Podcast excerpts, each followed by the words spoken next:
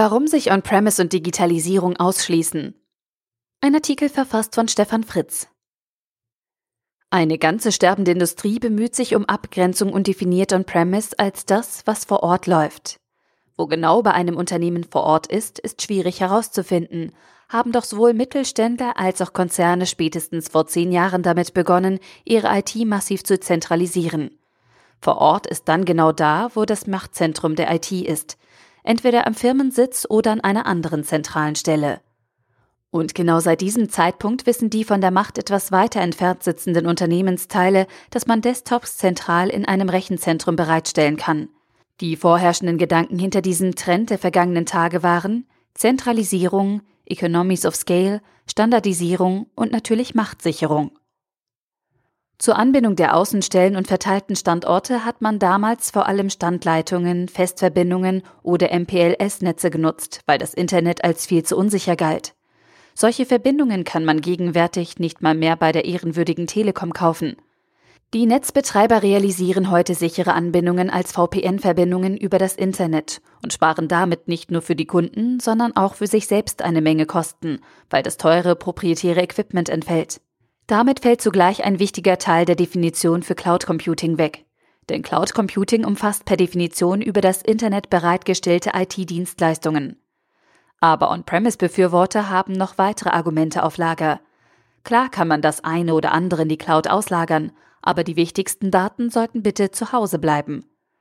Bei diesen Pseudo-Argumenten fragt man sich dann doch, wie kann jemand mit einer solchen Logik überhaupt für die Sicherheit von Daten sorgen?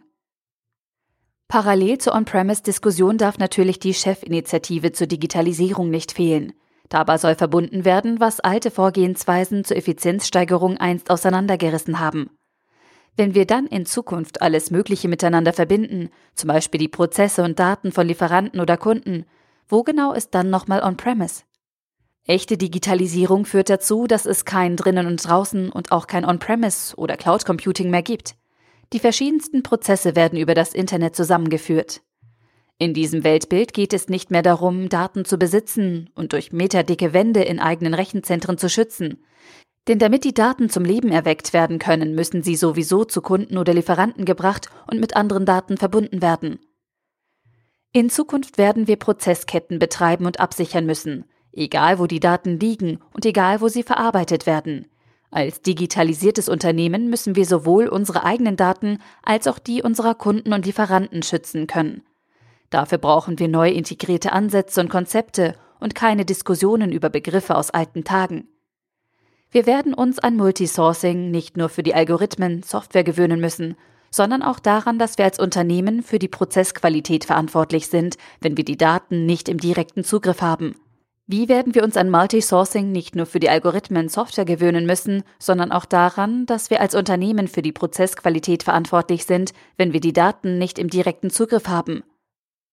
In dieser Zukunft der echten Digitalisierung gibt es also weder On-Premise noch Cloud Computing. Vielleicht sollten wir einfach mal schauen, welche Dienstleister dann doch offensichtlich noch nicht das richtige Verständnis der Digitalisierung mitbringen und damit wahrscheinlich auch keinen guten Beitrag leisten können. Der Artikel wurde gesprochen von Priya, Vorleserin bei Narando.